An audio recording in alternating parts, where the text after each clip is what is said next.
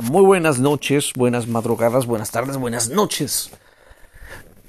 El día de hoy, ah, este es un mensaje muy controversial y a mucha gente no le va a gustar.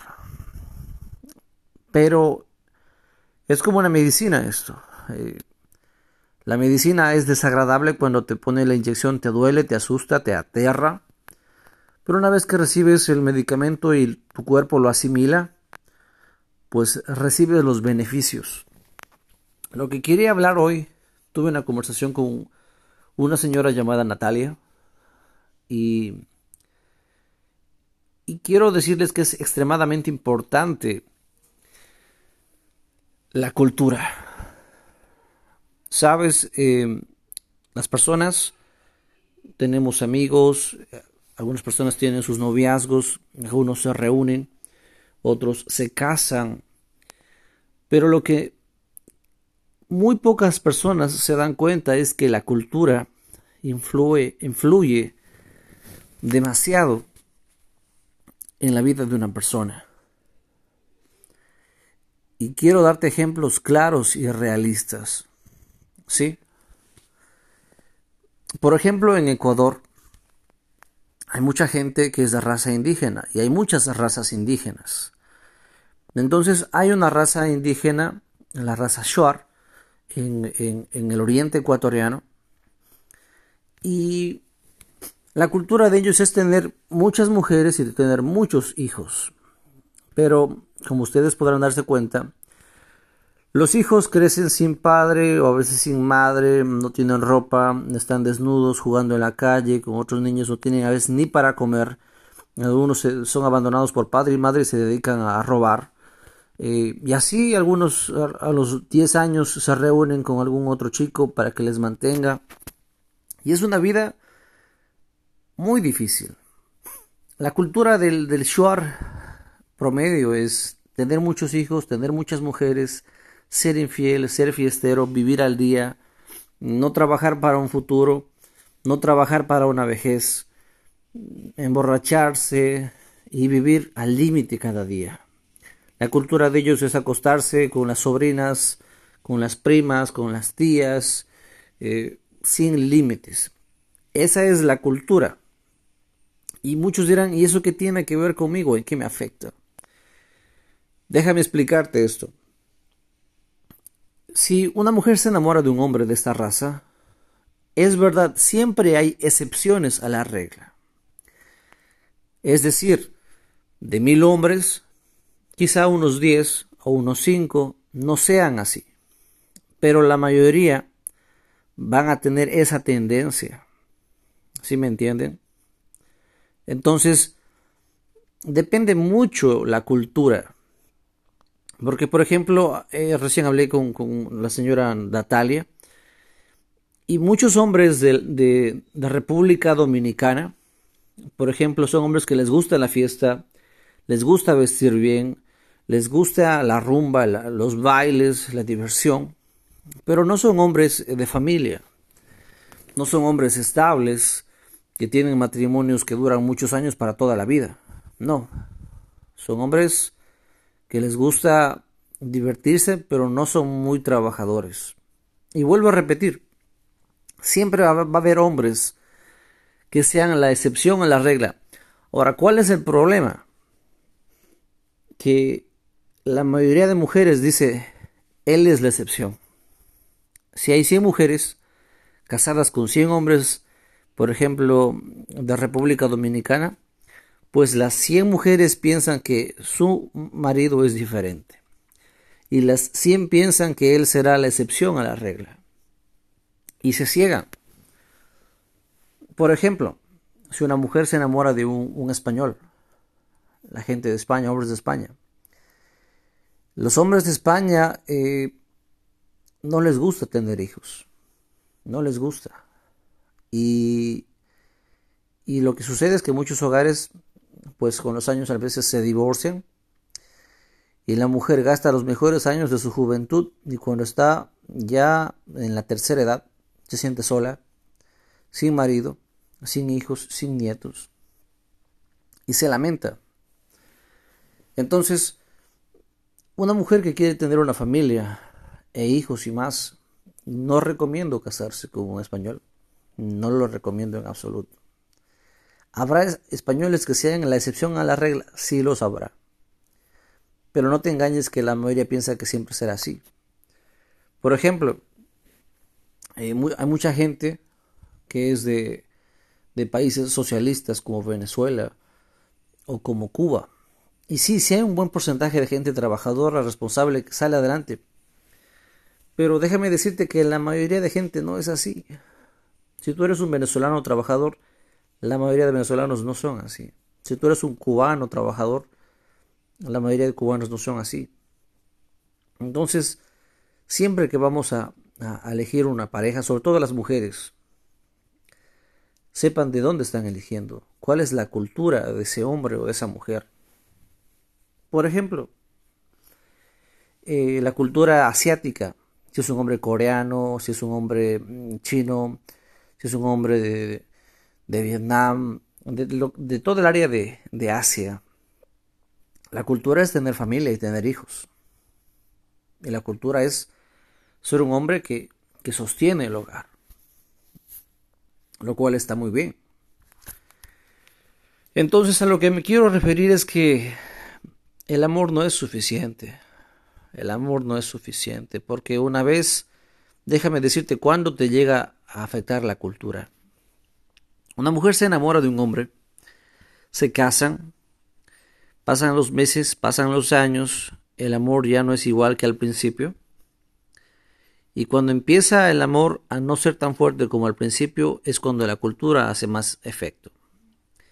Hay mujeres que se casan con hombres de, de culturas marroquíes. En Marruecos el machismo es grande. Hay mucha gente que no le gusta trabajar. Y cuando eh, pasan los años, la mujer se da cuenta de estas cosas. ¿Sí? Al principio, cuando estamos enamorados, no podemos ver los defectos.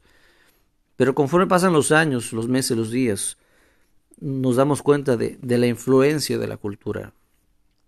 Si tu esposo, eh, mujer, es mexicano, es posible que tenga una cultura machista. El machismo en México es muy fuerte. ¿Cómo se traduce machismo? Que a veces hay hombres que no quieren que la mujer estudie, que no quieren que la mujer em, trabaje o que surja. Espero que, que, que mucho, hay muchos hombres que no piensan así, pero también hay muchos más que sí piensan así en el machismo. Otros que son violentos y pegan a su esposa. Como digo, si, si tienes una pareja, trata de que, de que su familia no sea así. Porque si sus padres no son machistas, si sus hermanos no son machistas, si sus tíos no son machistas, si la familia no es así, existen amplias posibilidades de que él tampoco sea así. Pero si sus padres son machistas, sus hermanos, sus tíos, sus familiares son machistas, muy posiblemente también él lo sea así. Si el papá es un mantenido, si el tío es un mantenido, si el abuelo es un mantenido de su esposa, posiblemente él también quiera ser así. Y muchas veces no nos damos cuenta que la cultura influencia demasiado. Hay culturas que incitan a, la infidelidad. Hay culturas que incitan a, ser personas eh, egoístas. Por ejemplo, ¿cuál es el tema de, la cultura en Europa? He notado que en España muchos hombres eh, son muy fríos con la mujer. La abandonan sin pena, no tienen pena, la abandonan y se acabó. Adiós. Listo. Y no son tan generosos con la mujer. Mientras en, América, el hombre, aunque la mujer sea la ex, a veces le ayuda, le sigue dando algún apoyo o le brinda alguna mano para ayudarle, para que salga adelante, o hasta a veces le da dinero incluso a su ex, en nombre del amor que alguna vez tuvo por ella. En España no es así, con los hombres. Entonces, como he dicho yo, mm, personas que, sean de países socialistas tienen un alto riesgo de, ser personas que no sean muy trabajadoras. Eh, personas que son eh, de España, alta posibilidad de que no quieran tener hijos. Personas que sean de, Estados Unidos o que sean de, de Asia, les gusta tener hijos. También de, de Sudamérica también les gusta tener hijos. Así que mujer, enamórate con la cabeza. Verifica la cultura del hombre. Si la cultura de él es egoísta, si no es egoísta. Si la cultura de él sea que sean infieles o no. La cultura influencia mucho, muchísimo. Y, es tan eh, extraño de que muchas veces la misma relación que tuvo su padre con su madre será la que el hijo tendrá con su esposa. Y no sé cómo, pero esto se aplica también. ¿Será que subconscientemente los hombres buscan mujeres como su mamá?